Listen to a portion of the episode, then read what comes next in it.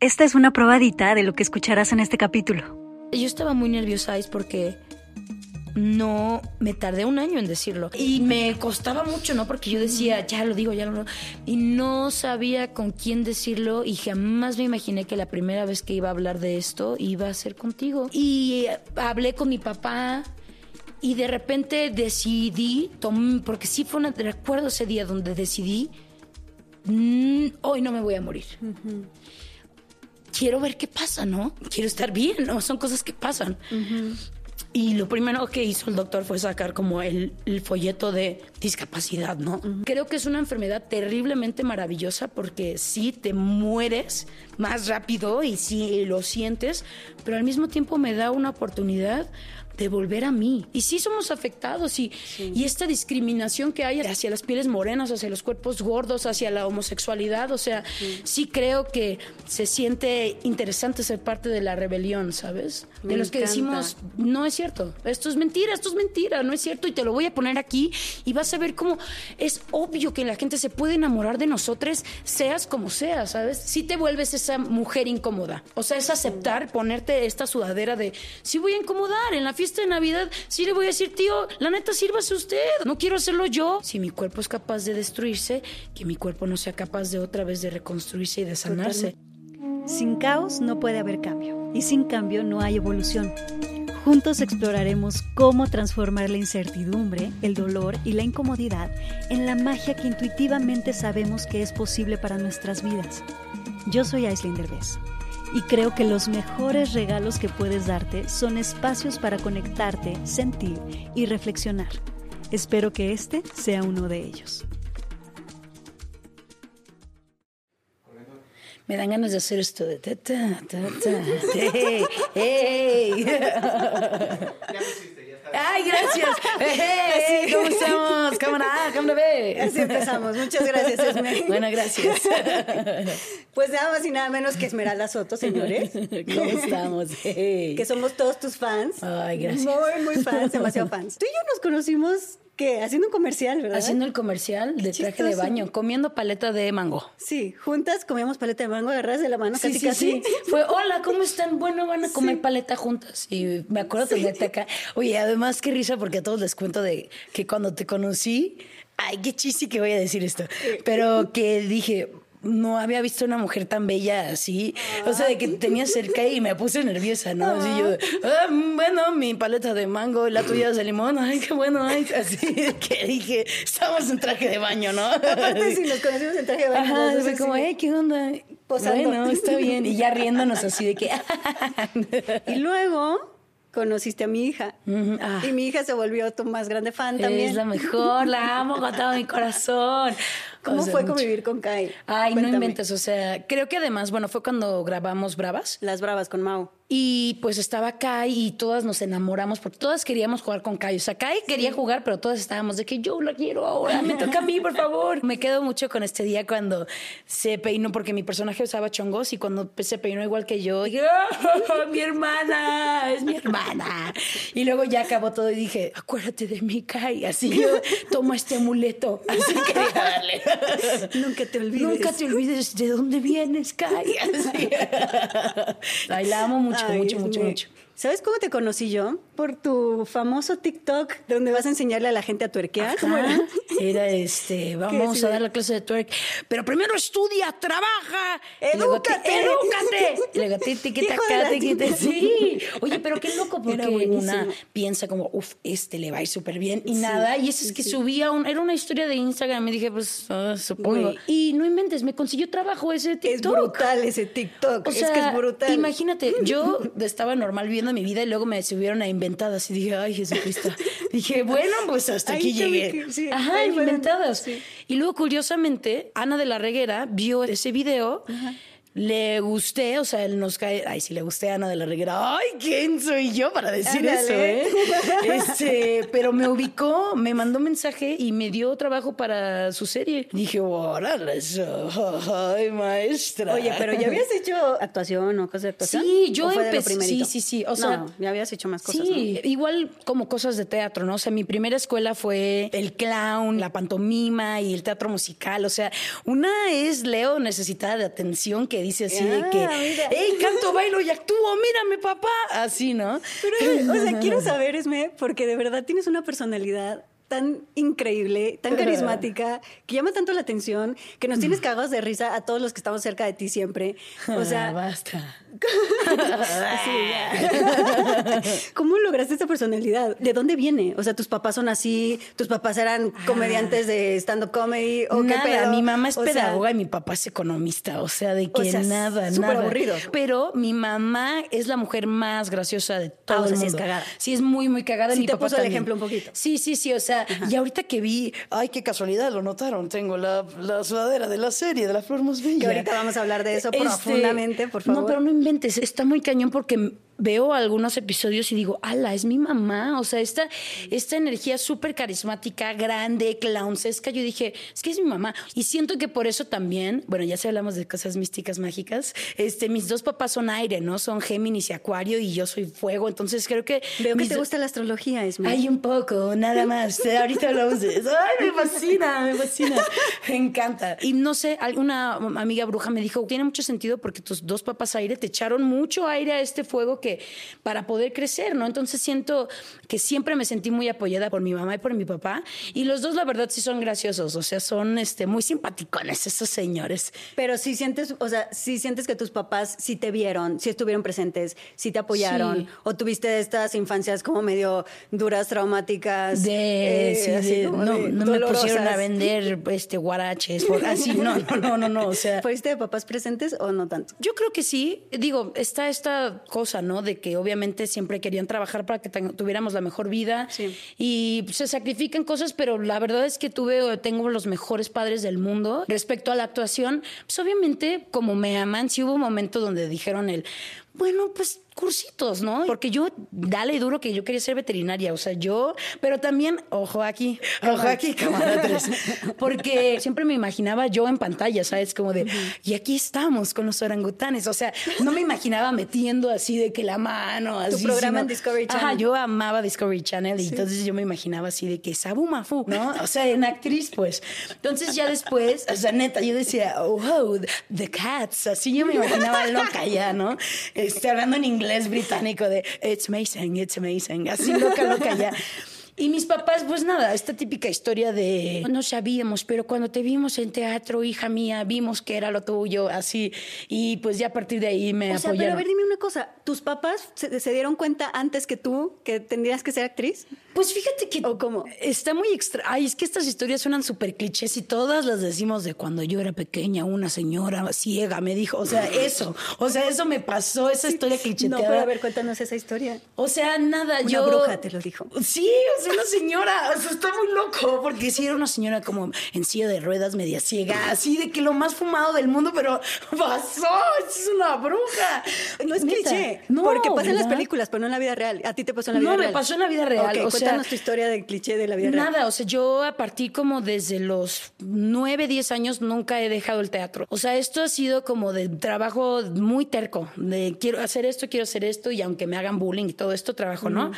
Pero no estaba segura hasta ya después. Mi primer recuerdo de comedianta fue este en el kinder. O sea, imagínate que mis maestras me decían, mis maestras me buscaban, esas señoras así, cuéntanos un chisme, cuéntanos un chiste, cuéntanos un chiste. Y yo, Chiste "Ok". o chisme. Ajá, y yo, bueno, las dos. Y nada, pues crecí, de repente eran mis maestras las que generalmente me decían cosas de, ay, se te da muy bien esta cosa, ¿no? Porque mm, pues no se me daban muchas otras cosas, ¿no? Este, entonces, en lo que era buena, pues sí destacaba dos cositas. Y pues nada, como que también les empezaron a decir a mis papás como de, oye, vemos que ella le da la literatura y no sé qué, ¿no? Y me acuerdo cuando vivíamos allá por Tlalpan, que pasó una señora en silla de ruedas así y me dijo, es que neta está loquísimo. ¿Cómo te dijo? Neta me dijo, tú vas a ser actriz. Y yo obviamente dije, obvio. Le dije, ay, claro. Y nada pasó y como se que... te quedó marcado por Se me quedó marcado porque podría ser... También pensé, chance quiere dinero, o sea, de que obviamente, oye, estás muy sí, bella, ay, toma un 500, hija. Dije, gracias, gracias, gracias. Pero le di en el clavo. Sí, como que me quedé pensando en eso de, ay, tenía razón esa señora bruja. Ahora me da risa nada más acordarme de eso, de, Sí. pues, yo creo que sí. Ojalá sí. Pues eh, parece que sí, ¿eh? Todo pinta Gracias, que señora sí. bruja. sí. Dime, ¿estás ahorita en La Flor Más Bella? Una de las series más vistas ahorita. Sí. Me metí a mi cuenta americana y está en los primeros lugares en Estados? Unidos. ¿También? ¿Sabías eso o no sabías? No sabía. O sea, sabía que hasta ahorita vamos por la tercera semana y seguimos en top 10, pero no sabía de Estados Unidos. Hasta alguien me dijo, oye, en China la están viendo. Y yo dije, ¿qué? ¿En China? O sea, solo te digo que en las cuentas de Estados Unidos estás como en el número 6. O, o sea, está cabrón. Qué Sí. miedo, ¿no? Felicidades. Thank you so much. Porque sí está en los primeros lugares muchas internacionalmente y se lo merece. O sea, ya me eché la serie, me Ay, eché no como hasta el capítulo 8, creo. Mucho Divertida. beso, mucho beso, ¿no? De que dije, órale. Por ahí hay una pequeña lengüita, ¿no? Que en el primer episodio dije, ¡ay, picoso, caliente, salsa, mariachi, eh! Fíjate que sí, porque estaba viendo yo con Kai, dije, ay, esto se ve muy infantil. Y de repente así te agarras a tu amigo y yo así de, control, ¿dónde está el control? Sí, sí. Pero me gusta porque tiene momentos picositos, pero no algo como pero que está dices. súper friendly para "Wow". todas Ajá, está friendly. O no de sí. repente estás con tu mamá y dices, wow, son tres personas. Así, ¿no? Dices, órale, son las 10 de la mañana. ¿Y sabes qué es lo que me encanta? Que los temas que podrían ser como los más relevantes son los más irrelevantes. Claro. Me encantaría que me hablaras un poquito como de ti. ¿Has vivido algún tipo de discriminación por tu apariencia, por tu físico o por ser mujer? ¿Cómo lo has vivido desde que eras niña Uy, hasta el día de hoy? Me encantaría saber eso. Tema largo. Sí, también desde niña, sobre todo viniendo de un contexto donde las mujeres norteñas somos como, aunque las mujeres norteñas son fortachonas y así de que cargan a la familia así, también tienen al mismo tiempo esta otra parte de ser un a woman, ¿sabes? De que, hey, las, pues así crecí con esto de cierra las piernas y todo esto. Viví con mucha impotencia de lo que significaba ser mujer, al menos en mi contexto, ¿no? Como que a mí sí me limitaba mucho porque en mi contexto era muy aburrido ser mujer, porque las mujeres éramos las que estábamos sentadas, las más pasivas, mientras que mis primos y todos los demás hacían cosas que a mí me gustaban. O sea, ¿se podría decir que te gustan más hacer estas actividades que eran más para los niños, según esto, Sí, que claro. para las niñas? Sí, o sea, claro. Esto que digo, al final son actividades y que les atribuimos género, Exacto. pero que no tienen género, pero obviamente era como de jugamos a la cocinita, y que sí, jugaba a la cocinita no sé qué, pero también decía, hey, juguemos luchas. Crecí con esta, ahora ya lo siento como actriz más específico, esta discriminación de tener estos cuerpos gordos. Me pasó hace poquito, ¿no? Había hecho un casting y yo dije, ¿por qué no me castearon tampoco para la otra morra? O sea, ¿por qué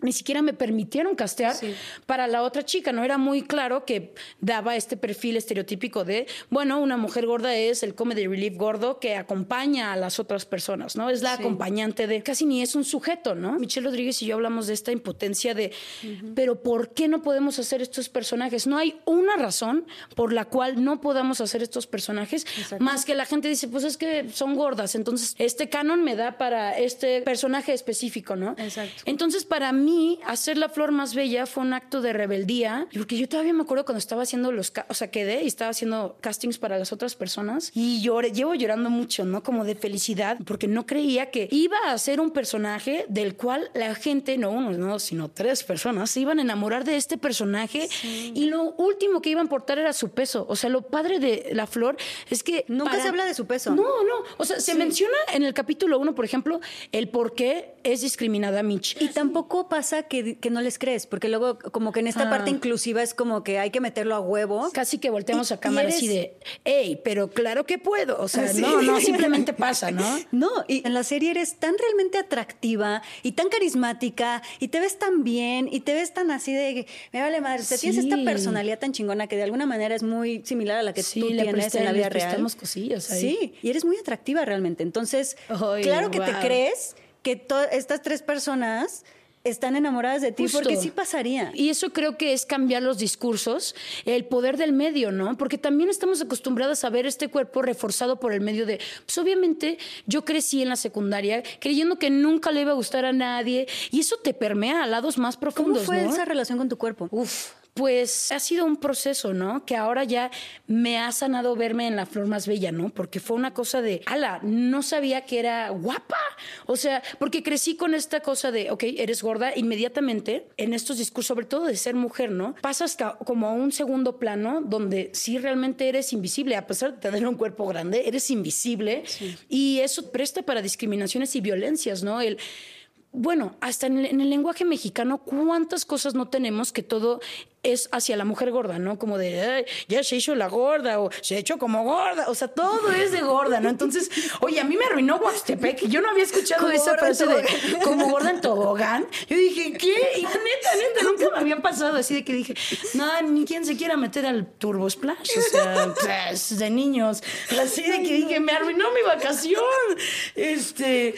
Y pues fue crecer con estas cosas, ¿no? De que, oye, ¿qué te pasa? De yo estaba muy feliz y estas cosas que a través del lenguaje y de actitudes, pues obviamente, ¿no? Yo me acuerdo también cuando tenía unos compas ya creciendo, ¿no?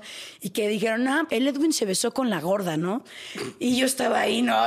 Y yo dije, ay, no, Edwin, qué oso. como, Ed, ¿sabes? Como que no te queda más porque no quieres ser esta persona de, de oye, Edwin, pero yo soy gorda, sino que... Respétanos. Ah, respétanos, Edwin, no tiene nada de malo. Sino que era como de, ay, sí que asco, ¿no? Se dio la gorda, mírenlo, es horrible. O sea, qué horror, ¿no? como que crecí con estas cosas de siempre viendo la vida a través como de así, ¿no? Del rabillo, ¿no? De, ay, qué padre, ver las historias de amor de mis amigas. También está muy cañón como también se les enseña a los hombres que solo puedes amar a un cierto tipo de mujer porque si no, no eres un hombre, ¿no? A los hombres se les enseña que tienes que, un hombre le gustan las mujeres chichonas, nalgonas, delgadas, rubias, altas. Y si no te gusta eso, entonces das asco, ¿no? O sea, eres, gay, o sea... Por eso es tan bonito la parte en la flor más bella que tu novio que es popular y guapo te esconde porque le da pena ajena, como que le da pena de decir, es que no quiero que me van con ella, ¿no? Y eso me ha pasado en la vida real, ¿sabes? O sea, que digo, ¡Ah! Santa Madre de Cristo, o sea, que sí me pasaba esto de, oye, pero de si quiero estar contigo, pero no digas nada. Sí, me pasó todo, o sea, sobre todo a mí la flor me recuerda mucho a mi secundaria, ¿no? Este medio hostil donde habíamos muchas personas y sí esto de, bueno, pero anduve contigo por una apuesta o cosas así que dije, ala, y que poco a poco me iban como afectando hasta en mi corporalidad de querer esconderme y de, y de sentirme nada. Y es tan fuerte que hayan series ahora como La Flor. Es que estas cosas físicas que permean a un nivel muchísimo más interior que donde yo permitía abusos, ¿sabes? Donde a mí se me hacía normal estar con gente que me podía esconder, ¿no? O de repente a nivel de parejas, conformarme con lo miserable, ¿sabes? De, oye, creo que eres linda. ¿De verdad? Porque toma mi útero. O sea, así, ¿no? De que tómalo, llénalo de hijos porque eres el único que lo ve. O sea, así, ¿no? Y ahora, de verdad, es una cosa de que creo algo con lo que muchas de nosotras no crecimos, realmente de construir y fortalecer el autoestima de las mujeres, de las niñas, ¿sabes? De poder sanar esta cosa de, claro que valgo, ¿no? Para mí este discurso de la flor de, ¿qué pasa cuando avientas a la gente a la fuente, ¿no? A los invisibles y no pasa nada? Creo que esto es una rebel es la rebelión de sí pasa, sí pasa y nadie es invisible y sí somos afectados y, y esta discriminación que hay hacia las pieles morenas, hacia los cuerpos gordos, hacia la homosexualidad, o sea, sí creo que se siente interesante ser parte de la rebelión, ¿sabes? de los que decimos, no es cierto, esto es mentira, esto es mentira, no es cierto, y te lo voy a poner aquí y vas a ver cómo es obvio que la gente se puede enamorar de nosotros, seas como seas, ¿sabes? Ser seres de amor, dignos de amor. O sea, eso es lo que me ha cambiado mucho. Me ha llenado como de dignidad. Qué hermoso. Y además de todo eso, o sea, tú te has declarado abiertamente feminista.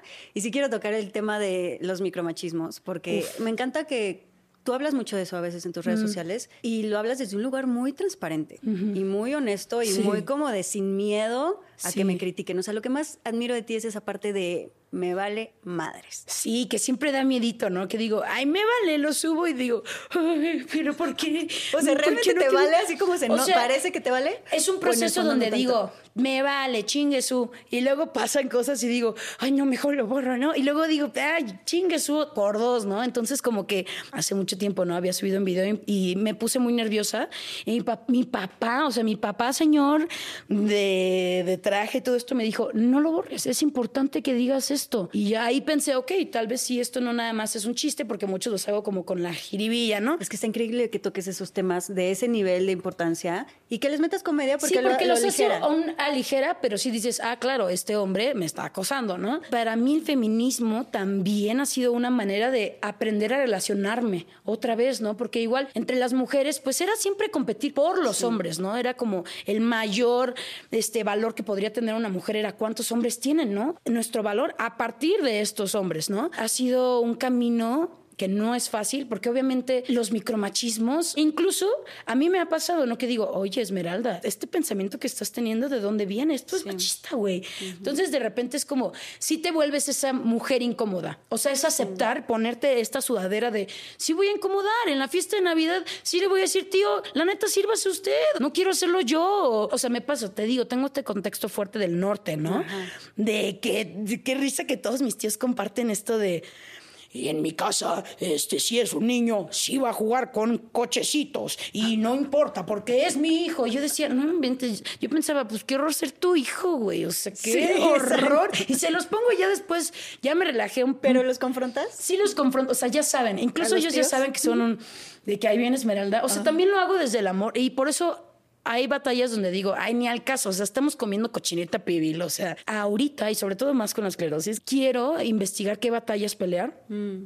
porque si no, me ha pasado que me he quedado sin manos, o sea, que me he quedado así de darlo todo y estoy fusilada, así de que, ah, de que es lunes y ya no pude más. ¿En qué sentido? O sea, ¿por qué dices que te has quedado así? O sea? Digo, porque cómo no quedarse aquí en este país donde podríamos luchar 24/7, donde se debe de luchar 24/7, ¿no? Donde, vaya, pasan todas estas cosas y yo sí creo que la vida se cambia no solo arriba del escenario, sino también abajo, ¿no? Para mí eso es muy importante.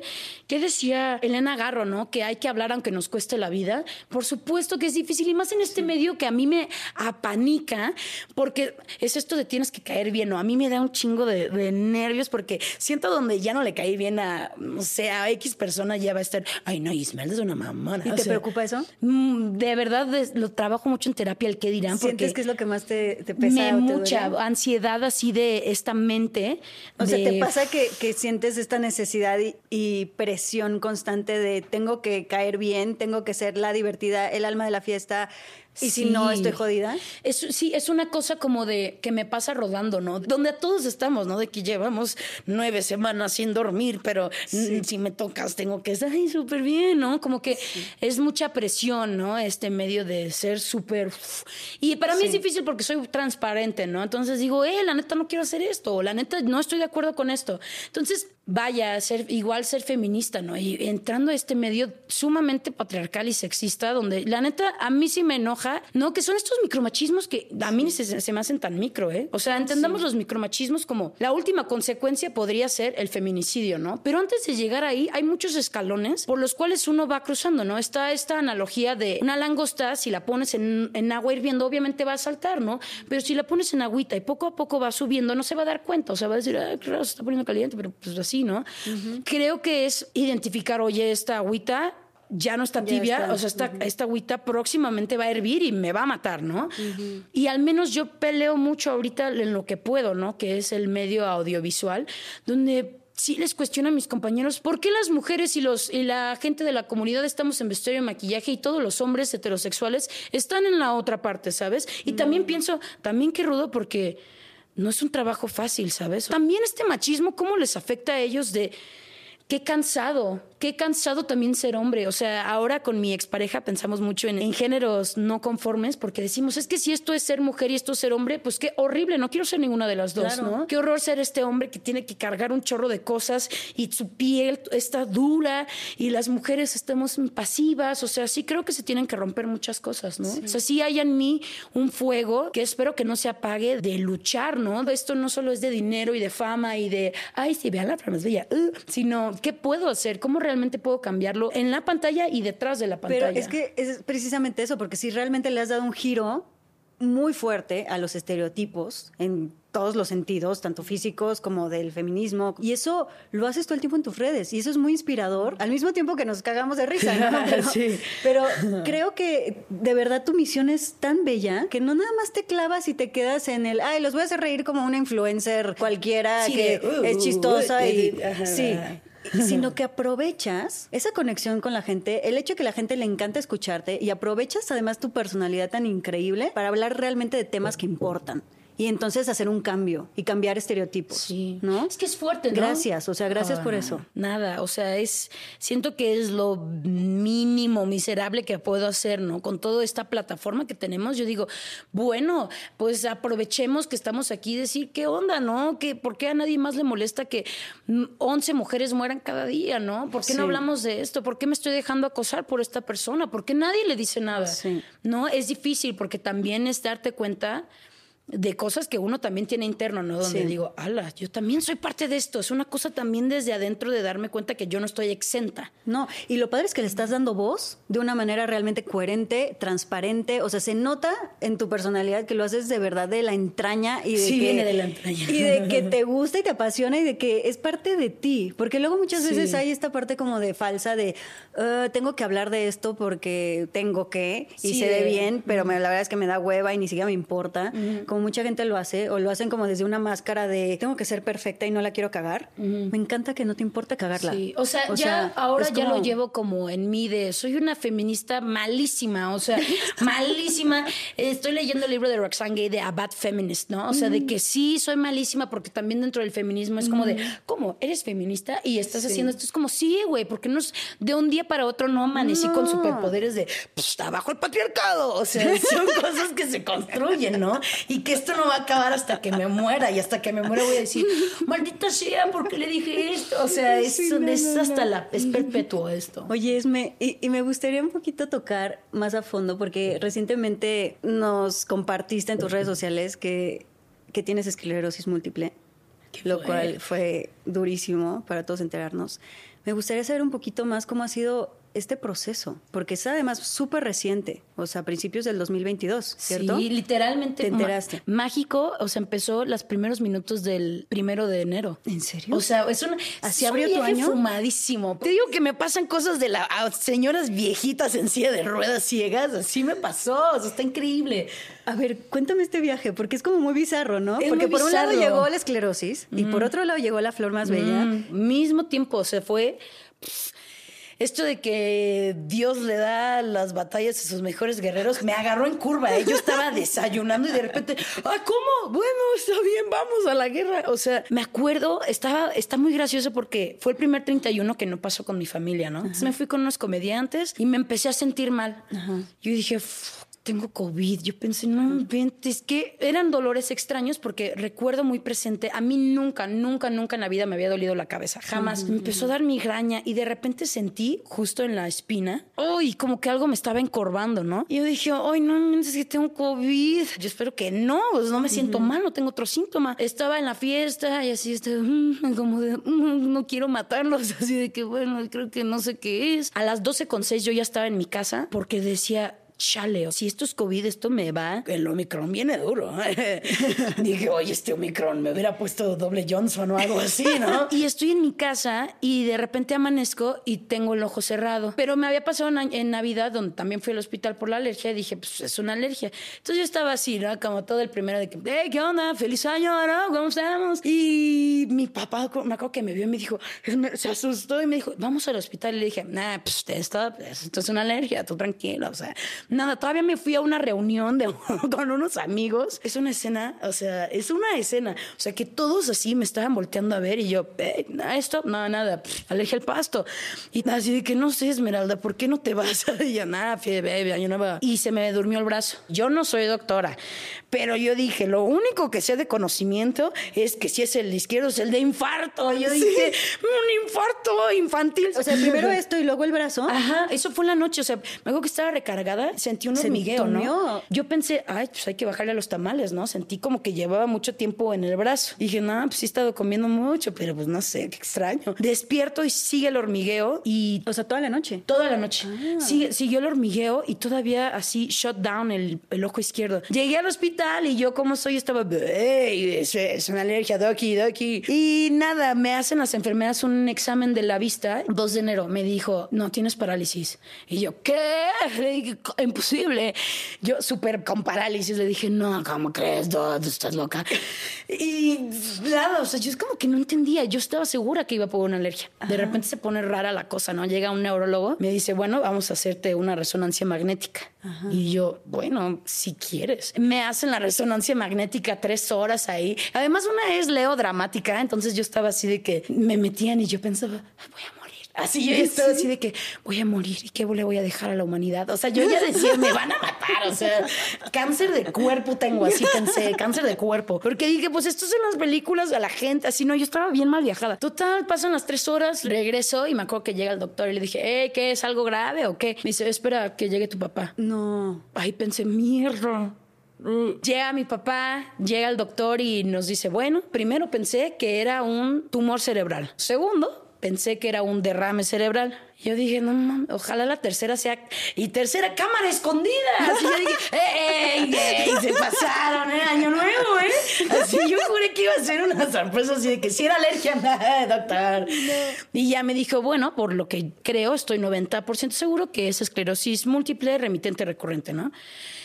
Y yo No entendiste nada, me imagino. no entendí nada, pero me, uno se asusta, ¿no? Claro. Esclerosis múltiple remitente recurrente. O sea, primero pensé, no mames, es lo que tiene Stephen Hawking. Yo dije, pensé, según, Ah. yo dije, no, o sea, dije, yo no sé nada de física, así que voy a hacer yo. O sea, llegué a, llego hasta la tabla del 3, o sea, yo dije, yo no la armé ya, maestro. O sea, qué miedo. Y ya me dice, no, no es lo de Stephen Hawking, es este, ya. Me investigué y dije, ala, que la esclerosis múltiple, este, pausa médica. Es este. ¿Qué es la esclerosis múltiple? La esclerosis múltiple es una enfermedad del sistema nervioso donde, bueno, yo lo interpreto ahora como una lámpara, ¿no? Que todos nuestros nervios están como son un cable y que están recubiertos por un plastiquito, que en este caso sería la mielina. Es una capa de grasita que cubre los nervios. Lo que hace mi enfermedad es una cosa autoinmune donde mi propio cuerpo ataca ese cablecito, ataca el plastiquito que cubre el cable, entonces hace que tengas falsos. Cuando duran más de 24 horas, un síntoma, que es lo que me, me pasó, se le conoce como brote. Entonces lo interesante de esta enfermedad es que en mi caso puedes tener un brote, pasa tiempo, regresas a la normalidad y pueden pasar años o que te dé muchas veces en un año. Y el riesgo es que cada vez que tienes un brote aumenta tu grado de discapacidad. Y lo grave es que pueden haber falsos que ya no se recuperan, ¿sabes? O sea, que la lámpara ya no prenda. O sea, que digas, ah, este, este cablecito de aquí de la pierna ya no. Entonces, por eso es muy común que generalmente la gente con esclerosis deje de caminar, esté en silla de ruedas, o sea, todos los síntomas habidos y por haberlos tiene la esclerosis, porque pues todo está conectado con nervios, ¿no? Sí. Y me acuerdo, no, pues yo me fui al- a mi sala, yo estaba jugando videojuegos, como que yo no entendía, ¿no? Yo decía, pues esclerosis múltiple, ajá.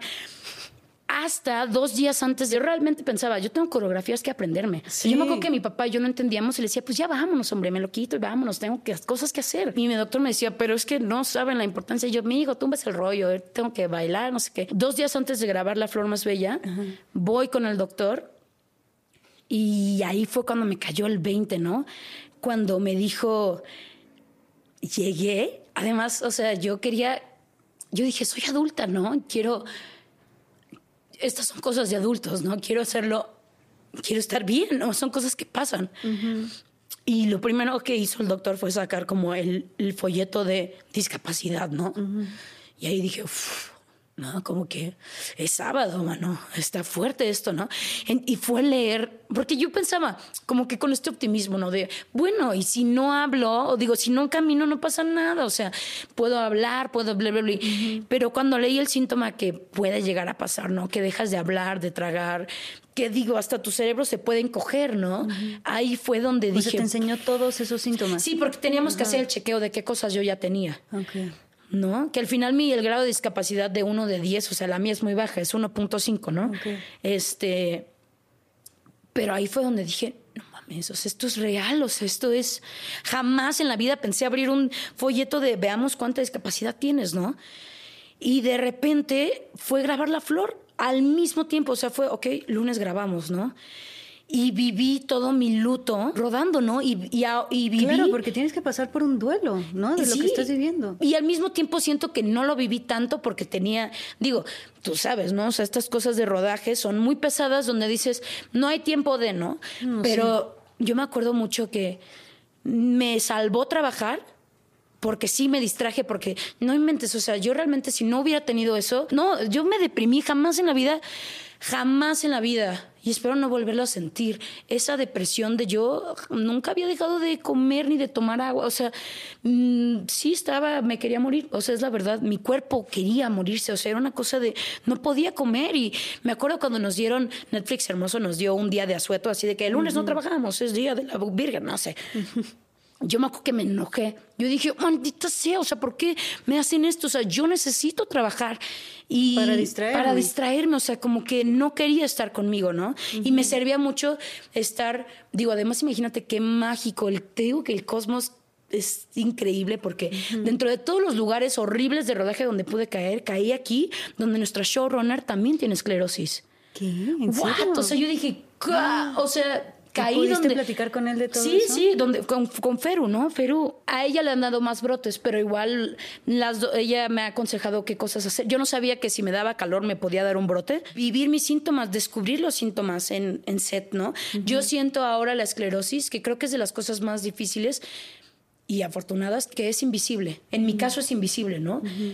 Yo lo veo como ver fantasmas. Yo sé que todos tenemos esta historia de, y de repente tomé una foto y era tu abuelita. O sea, sé que eso siempre hay, ¿no? Que dices, ay, no.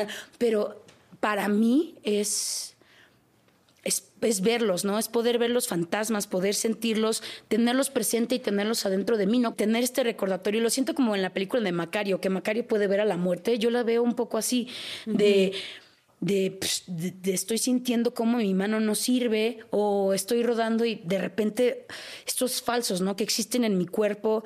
Que son imperceptibles para los demás, pero tú Pero los, los vivo diario. Pero sí, sí no, no son tan obvios para el resto de las personas. No, digo, a menos de, a menos en la esclerosis cuando empiezas a hablar mal o cuando dejas de caminar, que es lo que no queremos llegar, que se vuelva visible, ¿no? Que progrese. ¿Y hay formas de prevenirlo? O sea, ¿formas de prevenir esos Sí, o sea, también gracias al cielo dije, bueno, desde todo el tiempo donde pude haber tenido esclerosis, que no sea mil dos, ¿sabes? Donde a los cuatro años yo hubiera muerto, este, mi doctor, acabo de hablar con él y me dijo, o sea, la ciencia está avanzando mucho, este, hay medicamentos, no hay cura todavía, pero sí hay maneras de retrasar, porque esto es una cosa que avanza. Hay maneras de retrasar y también digo, de, lo, de las cosas horribles que tiene la esclerosis, ¿no? Al menos a mí me afecta mucho a nivel mis primeros síntomas eran cambios de humor, ¿no? Yo no entendía, o sea, yo estaba con psiquiatras como desde los 14 porque decía, es que no sé por qué estoy deprimida, si tengo todo, estoy muy feliz y de repente estoy eufórica y de repente nos matamos ya cuatro, o sea, así de que, güey, tranquila. Y dime una cosa, o sea, ¿esta enfermedad naces con ella, se desarrolla conforme vas creciendo? ¿Sabes? ¿O ya la tenías y más bien no te habías dado cuenta o cómo? Pues no es, no hay, hay no es hereditaria, hay factores de riesgo genéticos y además está muy extra. Esta enfermedad está, de verdad, creo que lo que más le agradezco a la esclerosis, dentro de todas estas preguntas que no hay respuesta todavía, me acercó a una espiritualidad, porque yo decía que la Esmeralda de hace un año diría, ay, ya, morra, estás fumadísima, o sea, ¿por qué estás hablando de esto de... y ahora me trajo este camino hasta de los signos, ¿no? Nos de, de astrología. De astrología. Yo misada de que, que o sea, porque no hay o sea, yo decía, es que no hay, no tengo antecedentes, no, tendría yo por qué tener esto, ¿no? O sea, no tengo ni mi mamá, ni mi papá, ni nadie, o sea, no hay riesgos más que, bueno, las mujeres tenemos más riesgo de tenerlo. Este, y por alguna razón también las mujeres blancas. Y ahí dije, ¿cómo que soy blanca? Así, Gracias. What? no, you have to be kidding me. Así, ¿no? Este, como que empecé a entrar en mí. ¿Cómo lidias con esta incertidumbre? O Oh, sea, muy porque siento que lo más difícil de esta enfermedad que me estás contando es la incertidumbre diaria. Sí. O sea, es como que la vida te está poniendo enfrente así de Sí, de por ejemplo, ahorita siento los toques. todo el tiempo. Sí, es incertidumbre absoluta todo el tiempo. La verdad, me encantaría tener un protocolo o ya saber qué decir de, mira, cuando te sientas mal, ah, o sea, pero como apenas llevo un año, siento que es como un bebé que apenas le están saliendo dientes, entonces la estoy conociendo, ¿no? Ya al menos logro identificar por qué está llorando. Ah, debe ser porque yo no, no comí o no tomé agua. O sea, también pienso, porque todo esto me hizo, como no tenía, no hay respuestas médicas, no hay, no encuentran el, el por qué dije, bueno, hay cosas que la ciencia no sabe. Entonces entré al otro mundo místico mágico, este, la magia del caos. ¿no? Exacto. ¡Qué comercialón me eché! Este, entré a este otro mundo y empecé a entender, claro, bueno, yo, y todo esto va hilado con cómo crecí, ¿no? El pues yo me odiaba mucho y yo sentía que tenía lo peor de todo y, y creo que dentro de mí se desató una cosa. Me acuerdo que un maestro de Reiki me dijo, tú sentías que te querías morir, tuviste un deseo de morir. Y le dije, toda la vida, o sea, toda la vida yo no me molestaba a vivir, ¿no? Mm. Y pienso, digo, no me siento culpable ni nada, ¿no? Pero... O sea, sí había una relación de amor-odio contigo misma constante. Sí, por supuesto, todo el tiempo, ¿no? Y pienso, si al menos en mi mente tan pequeña, me hace un poco de sentido que mi cuerpo haya somatizado todo esto en, bueno, pues vamos a, o sea, de verdad nos queremos morir, pues órale, vamos con todo, ¿no? Y ahora estoy en un camino de espiritualidad donde, bueno, si seguimos hablando de signos, eh, los signos que menos tengo en, mis, en mi carta astral es el aire, ¿no? Y yo, a mí la esclerosis me ha dado esta oportunidad porque qué curioso que te dejan como tratamiento también, te recomiendan hacer yoga y hacer meditación. No, entonces de repente cuando medito ahora, sí pienso, ah, o sea, para mí ahora la esclerosis, la manera en la que le puedo a mí me sirve darle la vuelta es que para mí es un recordatorio de, ah, tenemos que cuidarnos. O sea, de, me duele esto, ah, es que no dormí, es que no, esto, yo ya no puedo hacer estas cosas. Ya no te puedes descuidar. Ya no me puedo, ya no tengo el privilegio de descuidarme. Dejé de fumar cigarro, o sea, dejé de tomar, o sea, empecé a dormir bien, o sea, fue una cosa donde dije, wow, ¿quién diría que esta cosa tan horrible, la otra cara es terriblemente maravillosa? O sea, por eso creo que es una enfermedad terriblemente maravillosa porque sí te mueres más rápido y sí lo sientes, pero al mismo tiempo me da una oportunidad de volver a mí, mm. ¿no? De escucharme de decir, wow, o sea, de disfrutar la vida. Además, como soy muy terca, en mi caso fue una cosa de, ah, no voy a vivir, ahora vivo más. ¿Sabes? O sea, me llegó esto de, ah, la gente vive como siete años menos. No, voy a vivir cien años más y me voy a cuidar y voy a hacer todo esto posible. Y, y ahora me. Por eso siento que renací. O sea, fue una muerte muy dolorosa pero un año después siento que renací en este ser que todavía tiene, todavía está lidiando con estas cosas muy nuevas, pero que sí me brindó una oportunidad de querer ahora sí por decisión propia vivir.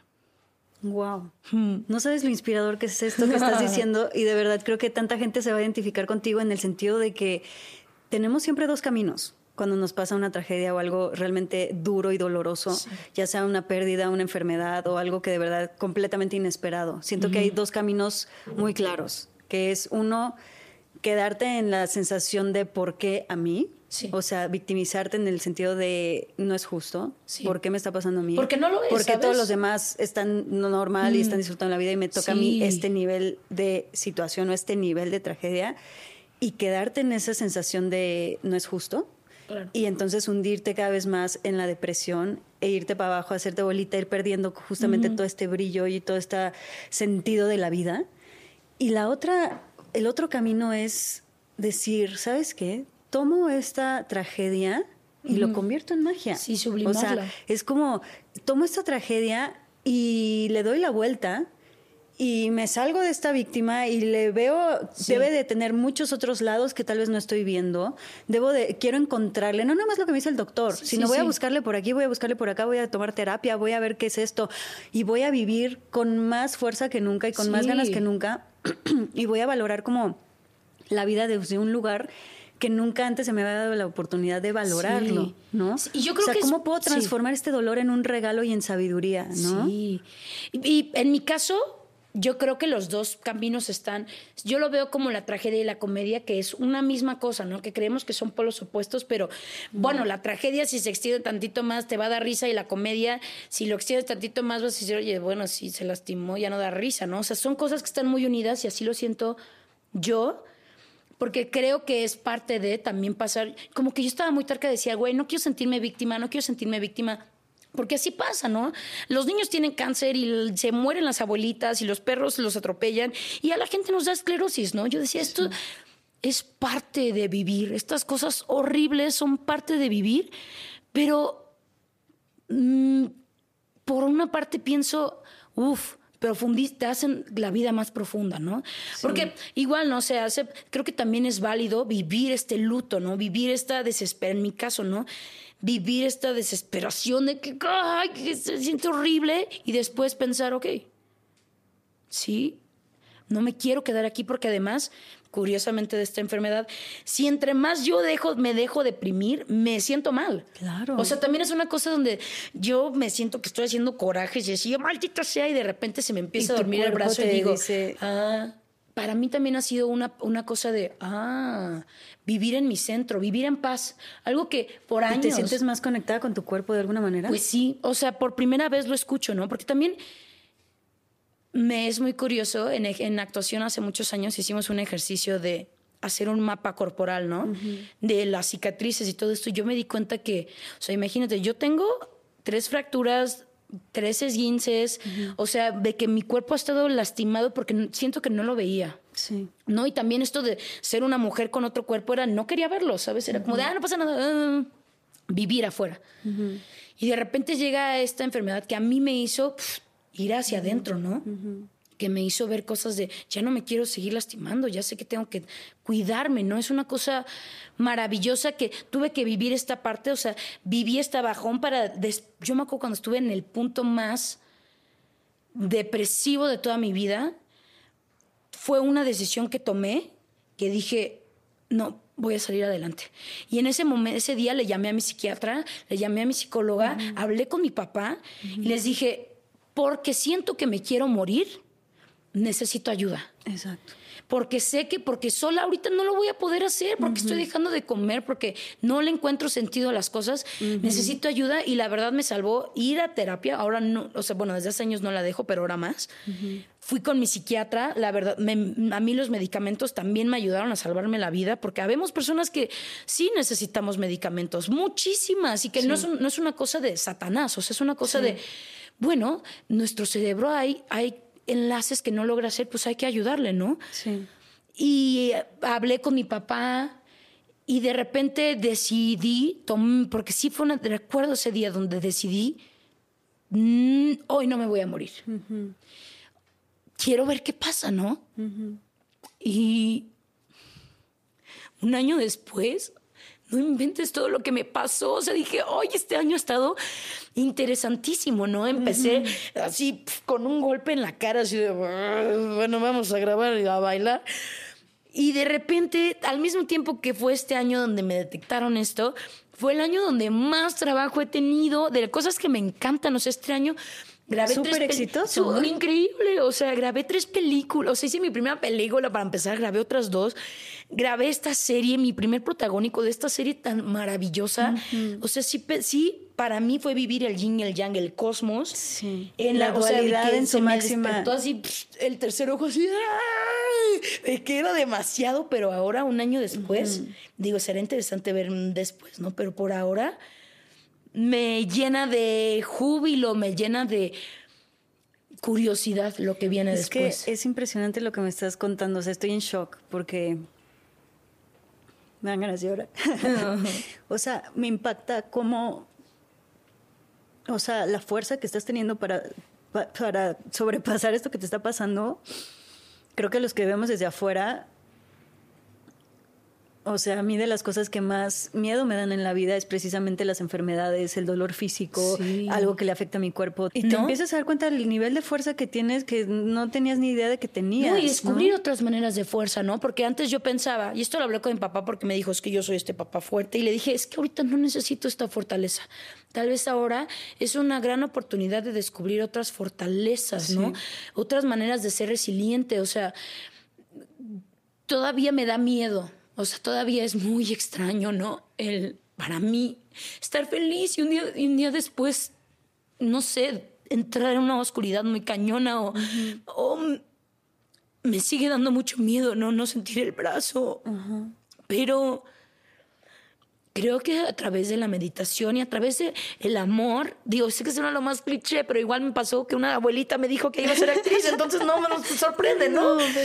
pero es aprender a surfear estas cosas, ¿no? Aprender a saber, bueno, ok, reconozco que tengo miedo, si da miedo ahorita no sentir mis piernas, pero no va a ser para siempre. Reconozco que tengo esto, lo vivo, lo lloro y lo dejo pasar, ¿no? Dejo pasar estas tormentas de diario y después digo, ah, ya se fue. Sí. Este digo, esto es de repente a mí, ah, justo estaba pensando, ¿no? A mí desde niña me, da, me aterran los pasillos, o sea, los pasillos y más oscuros, oh, nena, o sea, yo decía, no hay manera. Y justo yo tenía parálisis desde niña de no poder moverme porque decía, es que me va a pasar algo si cruzo para allá. Y era parálisis de que, parálisis, parálisis. Y ahora siento que esto, la enfermedad, qué curioso, la enfermedad ha sido una oportunidad de decir, de yo agarrar mi propia mano y decir, no nos va a pasar nada. Mm. Está horrible el pasillo, pero vamos a caminarlo juntas. Entonces, no sé, siento que me brindó esta fuerza de poder ser mi amiga, de poder ser mi mamá, de poder ser mi amiga, mi hermana, de yo no tantos años peleada conmigo misma, tantos años diciéndome, ay, te odio, ahora decir, hey, aquí estoy. Caminemos juntas. Sí. No, o sea, no sé por qué pasan las cosas, pero pero es que lo estás diciendo precisamente, o sea, estás dando la respuesta del por qué pasan las cosas y estás viviendo de alguna manera. Siento que este mundo es dual por naturaleza. Y es una luz impresionante y una oscuridad impresionante y que este mundo puede ser un cielo y un infierno al mismo tiempo. Y que de eso un poco se trata esta vida y este mundo.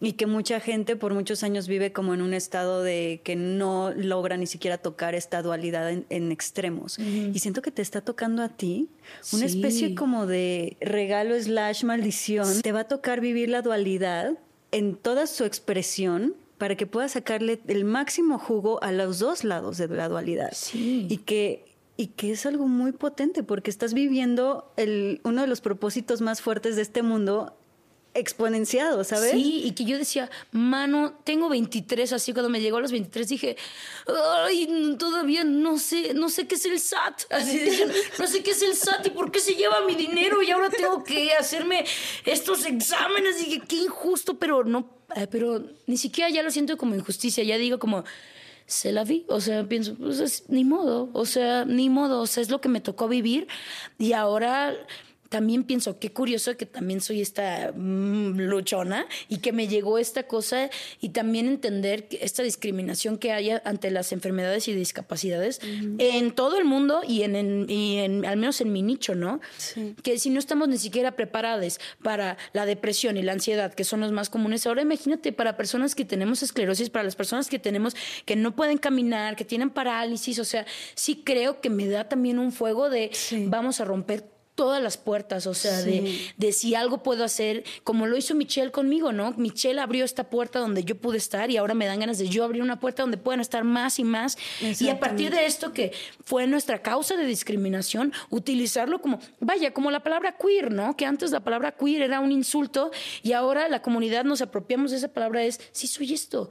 Y mira, y a mucha honra. y a mucha honra, ¿no? Entonces sí tengo esto y a mucha honra y, y, y veo la flor y pienso, wow, o sea, no, para mí es de verdad la palabra increíble que pasara por todo esto, que estaba tan deprimida, que me sintiera tan sola y de repente verme cantar y bailar ahí, yo dije, es buena, esa chica es buena. O sea, no sé, me, me brinda de orgullo y pienso que sí el límite creemos que está aquí, pero es una decisión. ¿Qué es lo que más miedo te da en este momento de toda esta situación? Me enoja, y, o pero sé que es miedo, ¿no? Eh, ser incomprendida, porque justo es algo es invisible, ¿no? en general, es, no sé, es difícil, supongo que empatizar. Ahora empatizar con alguien que no vemos, porque también es un reflejo de cuando yo lo empatizaba con cosas que no me eran familiares, ¿no? Te decía, ay, güey, ¿cómo, ¿cómo porque tu perro se murió? Estás llorando a mí. O sea, y ahora digo, tu perrito, ¿no? Este, mm, me da es que nunca sabes, ¿no? En general, nunca sabes nada, ¿no? Y como que esta cosa de despertar un día y la otra vez no lo sentí, ¿no? Que dije, no, no me inventes que estoy teniendo un brote. Eso, como que es esa cosa de esta, que llega a la garganta y que dices, no inventes, o sea, estaba bien, ¿no? Pero medito y digo, bueno, la vida es totalmente, es un camino lleno de incertidumbre, o sea, si tengo todas las razones para tener miedo y lo tengo, pero pienso, bueno, también estoy habitando, no estoy habitando mi presente. Porque ahorita mi presente es estoy contigo, con alguien que puedo decir mi amiga, a pesar de que nos conocimos comiendo una paleta de mango, ¿no? En bikini. este, qué, gran amistad. Eh, ahorita estoy bien, ¿no? Y aunque me ahorita me duele la cara o me duele el brazo, pienso, bueno, este, sí da mucho miedo. Ah, es que, que no da miedo, ¿no?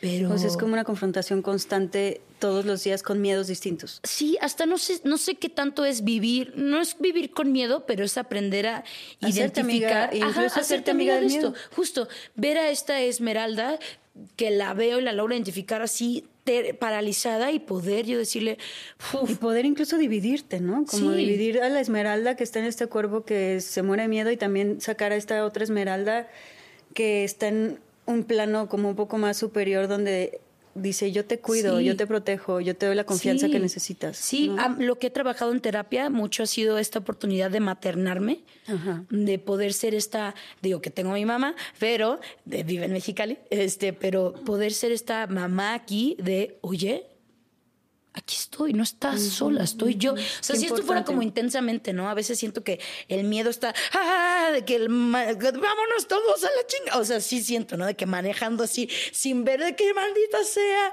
Y el enojo también dice, sí, vámonos a la fregada. O sea, sí, ¿no? Siento que esos dos me han hecho, pero también digo, uy, son las emociones que más me cansan, ¿eh? O sea, también a eso digo, de elegir mis batallas, ya pienso, uy, Manix, esto me está quitando energía. Ajá, no me quiero meter aquí porque la fatiga es uno de los síntomas también de esclerosis. Sí, yo cuando salgo de terapia me duermo siete horas, así ah, ah, de que digo, uff, ya no es que no tenga la misma energía que antes, sí, pero ahora ya entiendo que no es una energía infinita. Sí. Que ahora que digo. Cuidarla mucho. Ajá, y que así como puedo darle mucha energía y yo misma, ¿no? Puedo echarle más leña a él.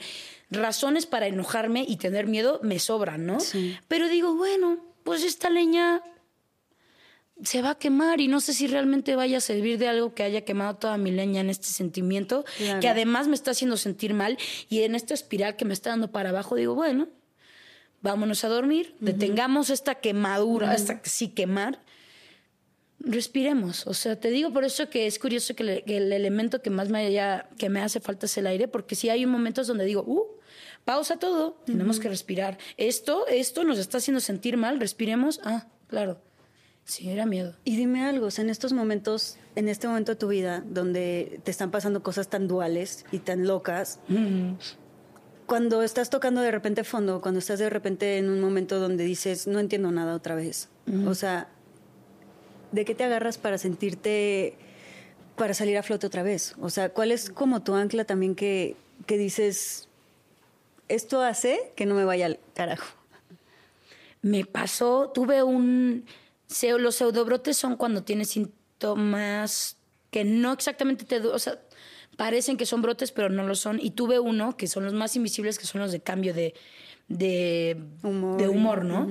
Y me acuerdo que otra vez entré hace, hace un año, no me sentía así de, de una depresión mal, o sea, una depresión de, además activa de, nos matamos, mi bro. Así, que dices, wow, tranquilízate, güey, vamos a cenar y me mato ahorita no está cosa así, que, güey, tranqui, ¿no?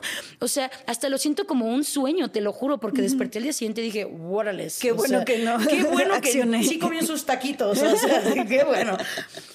Uy, esta es la referencia más ñoña que voy a dar, pero en El Señor de los Anillos, en la 3, hay un momento donde Frodo, wow, no puedo creer que estoy diciendo esto, mi papá estaría orgulloso. donde Frodo ya no puede cargar el anillo, ¿no? Porque ya viajaron un chorro, ya están madreadísimos sin comer, sin agua, todos así raquíticos. Y le dice como Sam, ya no puedo cargar el anillo. Y, y Sam no lo puede cargar el anillo, ¿no? Y le dice a Frodo, bueno, no puedo cargar esto contigo, pero sí te puedo ayudar a ti a cargarte. O sea, mm. podemos tener esta compañía. Y a mí lo que, bueno, palabras más, palabras menos, ¿no? Este, y a mí lo que me ha salvado ahorita, uy, ha sido la gente. Mm. De verdad, tener un mejor amigo como el que es para mí Tadeo, que sale también en la flor más bella, como estamos. Este, ¿Cuál es? El Mati, el de los pelos azules. Sí, es lo máximo. Este, ¿Es de tus mejores amigos? Es mi mejor amigo, sí. Mm. Y justo llegó en este momento también, fue este pequeño, este gran ángel de, gay de los de, de pelos azules, así, que me vino a mí a salvar, a dar como esta, este amor de cáncer, este, del cáncer de signo, no, cáncer otro. Este, tranqui, tranqui. Cáncer astrológico. Cáncer astrológico, muchas gracias, paréntesis. Este que me acuerdo ese día, estuvo una hora, hasta yo estaba enojada, hasta me enojé, dije, ya cuélgame, y me decía, no, hasta que estés bien. Mm. No, me ha servido mucho una red de apoyo, que eso yo creo que es muy importante para las personas que tenemos esto en general, por las personas que tenemos esto, realmente construir una red de apoyo. Porque, sí, porque te puedes llegar a sentir súper sola, ¿no? Súper sola. Y eso es lo que te puede matar más que la enfermedad. Sí, no, total, porque incluso dentro de esta enfermedad nadie la vivimos igual, o sea, ni siquiera Fero no la vive igual que yo, yo no tengo los mismos síntomas que ella, yo no tengo, o sea, sí tenemos, compartimos, pero vivimos muy distinta esta enfermedad. Y de repente tener una red de apoyo de amigos que me dicen, quiero seguir estando contigo. O sea, no estás sola, sé que este es un monstruo, pero agarré, o sea, sentirme que tengo alguien con quien agarrar, de quien agarrarme la mano, ¿no? ¿Has visto la película de Red? La de eh, ay, la amo, la amo, la amo. La del panda, ¿no? La del panda. A mí, yo, puta, yo la he visto como tres veces porque me resonó mucho, porque sí siento mi esclerosis como un panda rojo, ¿no? O sea, sí siento que de repente soy May May, así una persona normal, y de repente hay una bestia, como el panda de la mamá, ¿no? Que es una bestia, ¿no? no, no Y que tiene este lado que hace daño, empezando por mí, que de repente digo, muérete tú también, o sea... Sí pero que este panda es aprender a vivir con esta bestia, ¿no? Aprender a ver, ah, esta madre no nada más es dañina, sino es, es increíblemente poderosa. este, puede hacer cosas que las otras personas no pueden hacer. Sí, es como entender dónde está el superpoder de, este, tu enfermedad. Sí, sí, es un superpoder. Digo, que qué y que la kriptonita es así de que el calor, ¿no? Que dices, bueno, qué superpoder tan horrible, ¿no? Así de que calor, ¿no? Así digo, bueno. Pero las otras cosas maravillosas están muy chidas, ¿no? Es aprender a vivir con este panda rojo, con esta cosa mística, mágica, que te puede destruir o te puede rehacer mil veces, ¿sabes? O sea, es un poder infinito. Y es un poder, te digo, qué mágico que me haya dado esclerosis en estos momentos, al mismo tiempo, me brindó otras cosas. Es que de otra manera no hubiera, no hubiera podido aprender. En este momento de tu vida, ¿confías en la vida? ¿Confías en tu cuerpo y confías en la enfermedad? Me emociona mucho. confío en... Fui al neurólogo hace unos días y ya me dijo de, de verdad, tranquilízate porque para empezar, empezó y él, y él, no es místico mágico como yo, ¿eh? O sea, yo empecé a decirle, es que haz de cuenta, mi, mi Capricornio, o sea, de medida, no, y ya vi que no me entendía, dije, ok, voy a hablar, no voy a hablar de esto. Pero lo primero que me dijo fue, eres muy suertuda, tienes una esclerosis muy amable. Mm. Y yo dije, mm, palabras de un doctor, que nada es místico mágico, ¿no? Y dije, sí, porque yo juré que iba, después de un año, porque no me hice mis chequeos, háganse esos chequeos, que me iba a decir, puta, tú de discapacidad ahorita estás en cinco, mana. Y me dijo, no, no te noto o sea, no, no ha empeorado. No, no, empeoró, o sea, esto está bien. Y me dijo, y con este tratamiento, o sea, tienes todo por delante. O sea, y yo ya leo que hay gente con esclerosis que vive hasta más que la gente, porque pues nos cuidamos, claro, solemos cuidarnos más. Ajá, ¿no? Entonces me dijo, por ahí, al menos científicamente hablando, dije, puf, mejor momento para tener esclerosis, ¿eh? Este, y del otro lado, me emociona mucho te digo, esta terquedad que me ha llevado a, lados también que dices, ¿qué hacemos en un hotel a las 3 de la mañana con este desconocido barbón? Este, y que también me ha llevado a esta otra parte de, wow, yo crecí con esto de no vas a ser actriz, ¿no? O sea, de yo crecí con esto de de solo las actrices son así. Y crecí con esto, y ahora con esto de, uff, comentarios que me han puesto que digo, oye, gracias, que me ponen, uy, no, a los seis meses mi tío ya estaba con pañal, mana, o sea, suerte, ¿no? Que también, o sea, las cosas malas de también de abrir esto, ¿no? De que la gente que dije, güey, tranquilízate. ¿no? Sí, la gente que cero tacto, ¿no? Ajá, cero tacto de, no, ya te moriste, mana, ¿no? Y yo sí de que desayunando. Este, siento que... La imprudencia, todo lo que... La imprudencia. Pero, pero es hermoso que lo hayas abierto. O sea, sé que trae consecuencias, pero por otro lado es tan inspirador que lo vivas desde la transparencia y que, y que puedas aprovecharlo como una oportunidad para tocar a tantas personas que están necesitando escuchar esto y están necesitando ver esto y que les vas a cambiar la vida. O sea, de verdad, que nada más escuchar, escucharte aquí o en tus redes o donde sea, les estás cambiando la vida porque tal vez están pasando por una situación similar o igual y que nada más escucharte es como de esta mujer me, me han me escrito eso, mucho de, güey, no tengo esto, pero estaba pasando por un mal momento. También me siento a veces como este síndrome de impostor donde digo, ¿por qué soy inspiradora? Si también me quiero matar. O sea, de que digo, no, es pero, justo por eso. Pero, pero pienso, y creo que al menos es lo que me gusta de mis redes, al menos de Instagram, que la neta una vez hace mucho tiempo una morra me dijo, güey, me gusta seguirte porque te muestras desde que estás con el, bueno, se, se me fue, ¿no? Con la lagaña y el moco así despeinada. Y yo, ay, no sabía que tenía moco, me hubieran dicho. Este, despeinada hasta cuando estoy así de que, este, aquí en esta alfombra. O sea, transparencia total, ¿no? En todos los aspectos. En todos los aspectos de, güey, ahorita en este momento me siento mal, no quiero hacer esto, ni modo, así es la vida. Y en, venga, vamos, o sea, es de esta dualidad, ¿no? Que me permea muy cañón y que al, en algún momento con mucha paciencia y amor, ya no estén tan divididas, sino yo creo que ahí se muestra la paz, ¿no? Yo me acuerdo, estaba escuchando a un monje budista que hablaba de, siempre decimos, ay, que seas feliz y que seas feliz, y yo ahorita no busco la felicidad, sino más la paz, ¿no? Porque la felicidad puede ser es muy fugaz, ¿no? De que ahorita estoy feliz porque me compré un iPhone, lo que sea, ¿no? Pero la paz creo que es un estado. El cual se puede trabajar, ¿no? Y saber que incluso teniendo la cara dormida, poder tener paz. No, incluso puedes estar sumamente triste y estar en paz. Sí, saber, wow, esto es parte de la vida, ¿no? Eh, es parte del teatro, o sea, es parte de, si este árbol increíble no se hubiera caído, no hubieran salido honguitos y no se hubiera alimentado de aquí una, mm, este, conejitos, o sea, esto, el yin y el yang, de verdad es una cosa mística, mágica de... ¿Y cuál es la parte del misticismo que más te está emocionando en este momento? ¿Qué más te llama la atención? ¿Qué más te hace clic con el proceso que estás viviendo? ¿Qué parte de la espiritualidad y del misticismo? No, lo más cañón, ¿eh? Es lo que te emociona. Me emociona mucho porque mm, veo hace un año y hace un año creo que era una persona que ah, había perdido mi espiritualidad, definitivamente. O sea, me veo y yo decía como de, esas cosas de losers, ¿no? Sí, porque sí, sí está muy visto como cliché, como de, ay, qué huevo, es para losers. Ajá, es de losers, de, sí, güey, sí estás en un cerro, acá, güey. Sí no es culpa eso. Ajá, no es culpa, es, es, como de...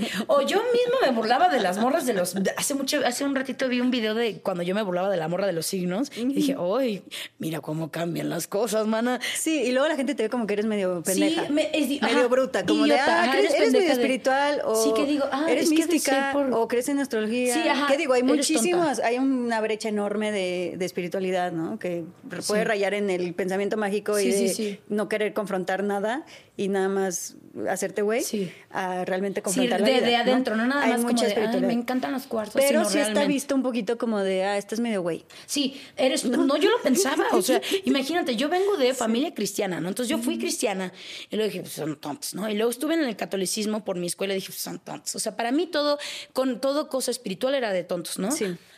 Y de repente me llega esto, no hay respuestas del lado de los no tontos, del lado racional. Y, acudo a esta otra parte. O de hueva también, ¿no? Ajá, de hueva. Es de tontos y de hueva. Es de tontos y de hueva. Y acudo, sí, ajá. Acudes. Acudo a esta parte donde dije, ay madre, pues es lo único que me queda. O sea, real era de no me queda más. O sea, ya no me, no hay, no hay respuestas de este lado. Bueno, pues vamos a ver este lado. Por este lado hay un chingo de respuestas. Y por este lado, acá un chorro de personas que me dicen, pero has buscado el, el mensaje espiritual y yo, ¿qué? este, a mí, en mi caso, me transformó porque está muy cañón, ¿no? Porque una, yo lo siento un poco como ego, ¿no? Cuando decidí de es quitarme este ego de esas mafufadas, esas estupideces. Fue una decisión y ahora es lo más marihuano que voy a decir en la vida. Sí siento, no puedo creer que voy a decir esto, pero sí siento, sí es una, decidí ver los mensajes del universo. Ya decidí ver mi esclerosis como un mensaje del universo y ahora eh, meditando e, incluso quién diría no ahora ya este me compré cartas así de que ah, este oráculos de, cartas animales o sea cosas místicas mágicas que antes yo hubiera o sea que en la esmeralda de hace un año me hubiera hecho bullying así de que pues amor está estupidísima es que sabes sabes qué siento que pasa muchas veces en la vida o sea siento que eh, lo menos importante es cuál es la verdad. De verdad no es importante. Sí. porque lo más importante es qué sentido y qué significado encuentras tú y qué mensaje le encuentras tú y qué haces tú con ese sentido y ese significado y ese mensaje que le das. Porque tú puedes hacer de tu vida un paraíso si, le, si de repente agarras y le das un mensaje y un significado y un entendimiento y una conexión y esto se conecta con esta otra señal y no sé qué, da igual si fue real o no. Da igual. Mucha gente se clava en encontrar en, pues necesito saber si esto es verdad o me lo estoy imaginando. y es como de, güey, es lo menos importante. Sí, sí, sí. Lo más importante es qué estás haciendo gracias a todo esto que estás conectando y dándole un sentido y dándole un mensaje. Y aunque para ti, si esto es, o sea, son hadas lo que está pasando y las hadas hacen que yo me esté realmente entonces entendiendo y haciendo clic y esto con esto y esto con lo otro. Y entonces esto hace que yo al siguiente día en la mañana me despierte ¡ah! feliz y maravillada y diciendo, ¿qué pedo con este mundo? Está cabrón qué chingón. Sí. De eso se trata la vida. No se trata tanto de encontrar la verdad. No, porque se trata de, sacarle el provecho a ese sentido y a ese significado que solo tú le vas a dar. 100%. O sea, me fue increíble, ¿no? Porque hasta leí un libro, ¿no? De cómo, odio el título, pero cómo ser una bruja en tiempos modernos, ¿no? Ay, qué bueno. y tú de, aquí voy. de que me interesa qué gran plan, Planazo. un gran plan de fin de semana, ¿no? Y, no hablo de brujería de sino de, de esta cosa espiritual, ¿no? De, empezar a sacar tu magia. De empezar a sacar tu magia. O sea, no es coincidencia, porque nada de esto me hubiera traído el camino espiritual donde me encuentro, donde me encuentro ahora de. reconocer mi poder como mujer. No, y esto hasta es una cosa donde ahora ya veo, veo a la luna. O sea, es una. Decidí dejarme maravillar por las cosas pequeñas.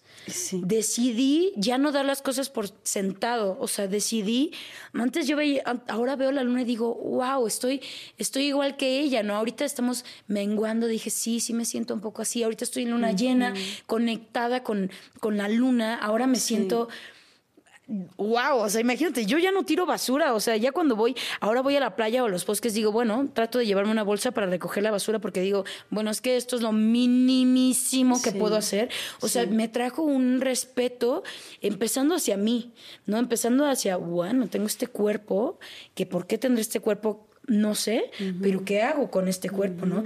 Yo, igual es, es maravilloso ver, que ver la flor y digo, wow, en ningún momento dejaría de ser quien soy. Es que es impresionante. O sea, cuando realmente conectas contigo, con tu espiritualidad, em, hay una cantidad de millones de capas que nunca en la vida vas a terminar de descubrir, que puedes encontrar la belleza en todo y las cosas más y conectarte con las cosas más inesperadas y que de verdad puedes empezar a ver belleza en todo lo que existe, incluso hasta en las cosas que todo el mundo vería como horribles o feas, empiezas a encontrar la, belleza, pero es porque empiezas a buscarle las capas a las cosas. Y como seres humanos, creo que es de los regalos más enormes que tenemos y que por completo vivimos así. Sí, 100%. Y que de verdad a veces nos tienen que pasar cosas fuertes como para wake up, quítate esto y, utiliza tu poder como ser humano de conectarte, como todos los animales se conectan con la tierra de alguna manera muy hermosa, pero inconsciente, tú te puedes conectar de esa misma manera con, con la tierra, con este planeta que es brutal, de manera incluso mucho más consciente y no solamente eso, sino crear cosas que ningún animal en la vida ha creado y que tú como ser humano puedes crear cosas que son como de ciencia ficción. Mágicas. ¿no? De mágicas. Y que si conectas desde ese lugar de corazón y desde ese poder y desde esa conexión con todo y desde ese encontrarle la belleza a todo, desde ahí puedes crear las cosas más brutales que te puedas imaginar como seres humanos. O sea, yo siento que los artistas y los filósofos y los creadores y los inventores más maravillosos de este mundo es porque han estado conectados con ese misterio de vida que muy pocos encuentran y que muy pocos realmente llegan a conectar, pero que ese misterio de vida está latente todo el tiempo y a nuestra disposición todo el tiempo. Es cuestión de seguir viviendo así como una, es una o de decisión. decir quiero, o sea, lo quiero y lo voy a buscar y estoy en esa búsqueda y no me voy a dar por vencida, porque todo a tu alrededor va a estar todo el tiempo queriéndote volver a tapar los ojos. Sí, sí, otra vez. Queriéndote jalar, queriéndote decir, no, te lo estás imaginando, no, no vale la pena, no, no tiene sentido, no, va, no, mejor mira el TikTok y ve a las guapas y vele los cuerpos y que tú no tienes, y tú no estás bonita, y tú no sé qué, y tú no, no sé cuánto, y todo el tiempo te van a querer estar haciendo así, así, así, y es un constante de, no, yo quiero ver más, yo quiero seguir buscando, ¿no? Totalmente, o sea, creo que es, te digo, es acceder. Alguien, no sé, que hablaba creo que con un chamán. A ella me gusta que ya hablo con chamanes, ¿no? ¡Órale! Esa chica, ¿qué onda su vida, no? Que me dijo que ella él daba cosas de ayahuasca, ¿no? Yo no he hecho ayahuasca, pero él me, él me habló, ¿no? De la ayahuasca. Y me dijo, hay personas que llegan así y terminan y después de la ayahuasca tienen este viaje de wow, de magia y me dijo algo que me, que me, ahorita me recordaste eso, ¿no? No es que el viaje les haya dado algo, sino simplemente es algo que ya lo tenían. Es algo que simplemente accedes, te permites acceder a ese lado que por X o Y razón no logramos, por todas las distracciones que tenemos, todas estas, el deber ser de día a día, ¿no? Estas rutinas, no podemos luego acceder a estas cosas, ¿no? O sea, es una cosa de ya lo teníamos adentro, pero estaba dormido o no lo queríamos ver. Hay, esta, encontrar la belleza hace tiempo describí mi enfermedad, justo es bellísima. También, ¿no? Es una cosa atroz, pero de esa cosa atroz yo decía, imagínate que esta enfermedad, qué tan maravillosa tiene que ser para que no haya factor externo, sino mi propio cuerpo. O sea, ¿qué tiene que pasar en mi cuerpo para que él mismo empiece a atacarlo y empiece, o sea, es una cosa maravillosa. O sea, sé que, sé que suena horrible, pero es maravillosa el que mi propio cuerpo sea capaz de hacer eso. Y ahora con magia pienso, bueno, si mi cuerpo es capaz de destruirse, que mi cuerpo no sea capaz de otra vez de reconstruirse y de sanarse. O sea, también, guay, cuántas historias tenemos de, de, Jacobo Greenberg y de todas estas también posibilidades. también es ir encontrando con tu cuerpo por qué quiere pasar por ese proceso. Ajá más allá de quererlo evitar, más allá de quererlo parar, es como de, órale, no entiendo nada, pero te voy a acompañar en este proceso que no entiendo. Voy a confiar en ti, en que estás necesitando llevarme por un proceso, por una sabiduría que es más alta que yo y, que, y que de alguna manera es como de, hay un pacto entre tú y yo, de que hay que pasar por este proceso. Sí, es esto de estamos juntas. No sé, no sé por qué me dio esto, no sé por qué los 23, ni por qué grababa todo esto, pero no estoy sola en ningún momento y no solo por mí, sino por algo más grande. O sea, te juro que ahora me siento esa... Ahora soy la señora ciega, ciega así con que me dice, eres actriz. Porque ahora es sutil. Creo que el universo luego habla de maneras no tan sutiles como en mi caso fue mi esclerosis y en otras maneras más sutiles donde digo, ah, con que este es el camino. Sí. Ah, no son coincidencias estas cosas de, casi me voy por este lado, donde aquí mataron a Pablito, pero pues no lo sé, mi intuición o, algo pasó con mi zapato, o sea, donde digo, no sé, son pequeños guiños. Y ahora veo cuando el universo me hace así un guiñito que digo, mm, eres tú, ¿eh? O sea, es aceptar, de otra forma no lo hubiera podido, no pudiera, hubiera podido acceder ahí. Porque además mi vida antes de la esclerosis, la verdad, no iba por muy buen camino. O sea, eso es lo más curioso, ¿no? Porque no iba por buen camino. O sea, sí iba por un camino donde de matarme. O sea, real. Creo que sí iba por un camino de, órale, pues vámonos aquí.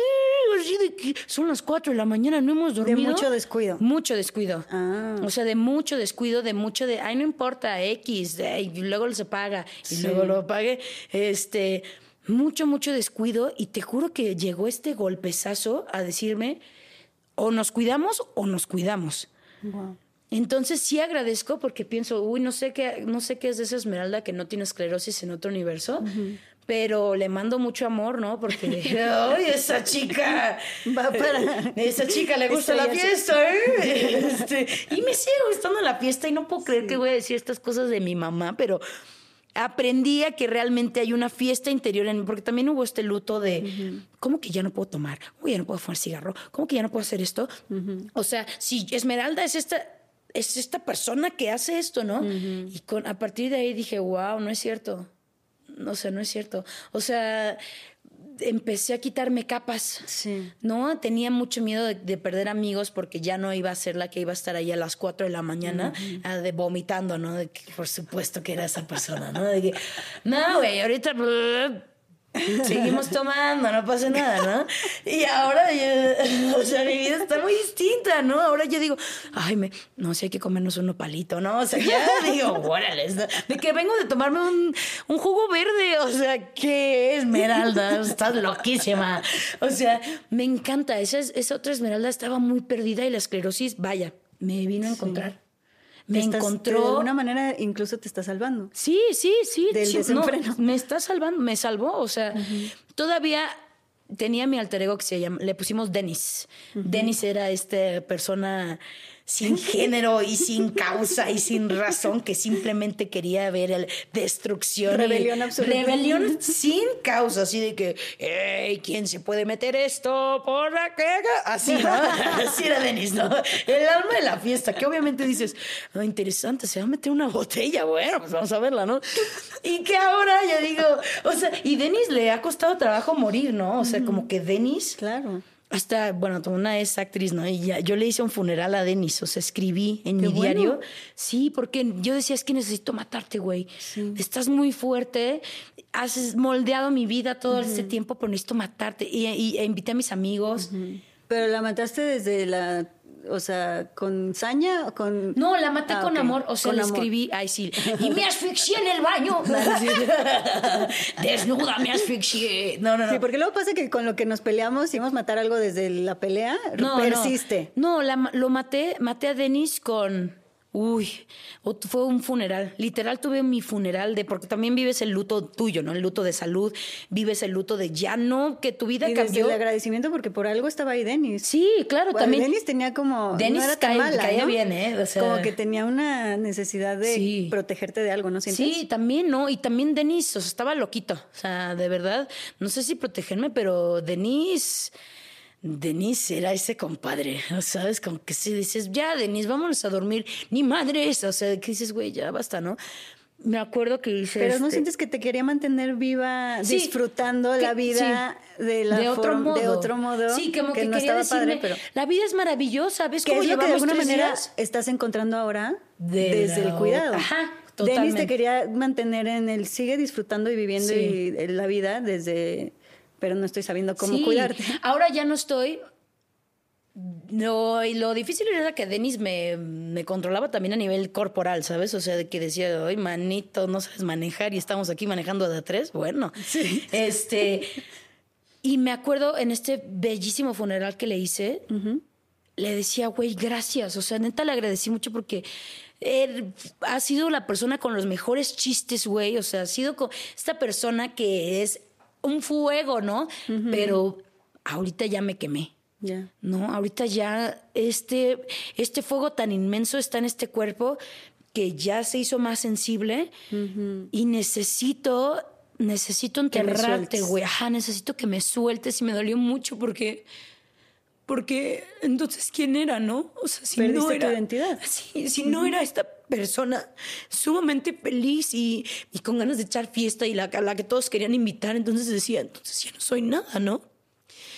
Y me acuerdo que esto lo dijo un amigo, ¿no? En el funeral. Dijo, güey, nos cae muy bien Denis, pero amamos a Esmeralda. Y dije, ah, sí, fuck, sí, no soy. No soy esto. Y ahora Denis murió y a veces y siento su espíritu también a través de mí. Cuando pienso, ay, estoy en esta fiesta y me la estoy pasando increíble y dije, ay, no mentes, es que aquí sigue, ¿sabes? Sigue, Claro. sigue esta parte buena de Simplemente Denise ya no te controla. ya no me controla. Ya no tiene la, ya no es el capitán del barco. Ya no es el capitán del barco, ya es el borrachito que ves atrás que dices, ay, estás enseñando los calzones, Denise. Sí, ya no dices, oye, me estamos, estás manejando borracho, mano. Sino ya, ya es este compa que puedo invitar y desinvitar cuando yo quiera. ¿No? exacto. Entonces, he Pero vivido muchos looks. sí. se me hace Guau. hermoso que puedas realmente darte cuenta que había una identificación muy grande y matar eso con lo que nos identificamos es como decir, ¿y qué soy? Empezar desde cero. Empezar de cero. ¿No? Además te digo, qué loco que no se me hace nada coincidencia que me haya pasado el primero de enero. Digo, wow, esto es muy nuevo y como acabo de nacer, no puedo esperar para vivir, ¿no? No puedo esperar porque digo, apenas llevo un año. Sí, es como que llevo tienes un año. Ay, gracias, gracias, gracias. Una este, pequeña bebé. soy una pequeña bebé, ¿cómo están? Con pantalones. Este, no sé, es- me da mucha felicidad porque llevo año uno y digo, uy, pues vamos por más. Nos vamos por más años. Muchas felicidades. Gracias. Gracias. Y Gracias, por, venir a mi abrirte. fiesta.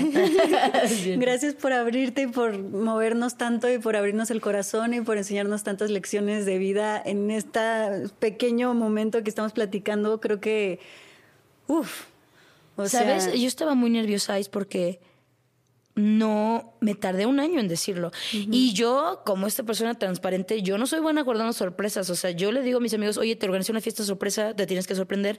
Este, felicidades. Eh, y me costaba mucho, ¿no? Porque yo decía, ya lo digo, ya lo digo.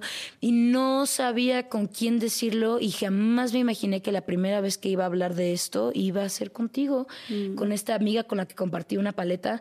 En Eh, traje en de baño. de baño, este, en la alberca. O sea, es, te digo que la vida no sé cómo funciona y a veces ni me interesa saber cómo funciona, pero me pone estos lugares donde digo, qué cañón que caí en este lugar que ya conocía y que estoy volviendo a conocer con estas personas que están aquí, que nos acabamos de conocer. Para los que no sepan, hay más personas, ¿no? ¿Qué? hay todo un equipo. Es todo un equipo. No es Ice con su cámara. Este, que digo, qué maravilla que de todos los lugares donde me pude vulnerar por primera vez fue contigo. En esto que además se llama la magia del caos, que es lo que me está pasando, ¿no? La magia de tener esclerosis, ¿no? Es como, no se me hace coincidencia y al contrario, qué poderoso que abras estos espacios para gente como yo, donde a lo mejor esta cosa que he pasado pueda servirle a alguien más, esta mini semilla de esto fue lo que a mí me sirvió, eso es lo que me sigue sirviendo, ya no es mía, sino es de para todos, ¿no? Entonces esto es también gracias a ti mm, por brindarme este espacio donde me siento en confianza, donde aquí Eso es lo que más había. Kleenex por si llorábamos.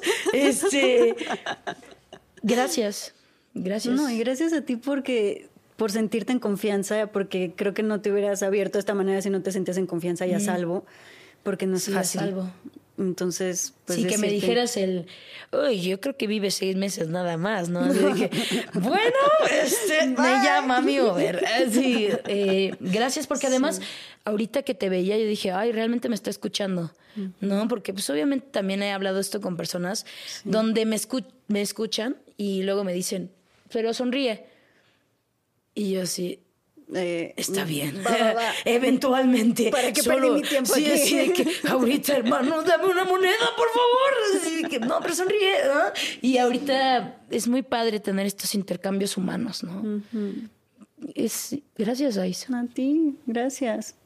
Vas a ver que vas a transformar muchas personas con esta plática y con tu persona. Simplemente con tu presencia ya transformas. O sea, eres realmente inspiradora. O sea, tu energía es maravillosa. Y utilizar todo esto que te está sucediendo como ser ejemplo de canal de comunicación constante, con esta energía y esta personalidad tan hermosa que tienes, es, una, es un regalo hermoso. Gracias. Es un regalo para ti, es un regalo para todos los que estamos cerca de ti y todos los que te escuchamos y te vemos. Luego es difícil, ¿no? Porque a veces siento como lo perdí, ¿no? Que esa luz se pierde, ¿no? Porque es muy fácil, porque hay muchas maneras de apagar esa luz, de pretextos me sobran, ¿no? Mm. Pero digo, uy, hay algo Al que contrario. no sé qué es, ¿no? Esta magia, que digo, uy, no. No, apenas, Todavía está, apenas, está empezando. Apenas se va a aprender más que nunca. Ajá, apenas lleva un año. O sea, este fuego, no sé de qué color es, pero me gusta. Es un fuego más canalizado y que, y que digo, soy a partir de la otra persona, ¿no? Y, y cuando leo a las personas que me ponen, yo digo, ves que realmente no estamos solas y que no necesitas tener esclerosis para sentirte que te lleva la fregada y que te quieres morir, ¿sabes? O sea, así que ahorita es lo, ahorita lo que tengo, ¿no? De si hay alguien que también tiene unas depresiones tan profundas, o depresiones, ¿no? A todos los niveles, respiremosla juntos, ¿no? Porque sí parece. Y no están solos. Sí, no están solos. Son los ¿no? únicos. no somos, estamos. Sí se siente como que es el fin del mundo, pero ahora yo he decidido hacerme esta pregunta de qué tal si no lo es. ¿No? Eh, ¿Qué tal si no lo es? Parece, ¿no? Que lo es, pero ¿qué tal si no?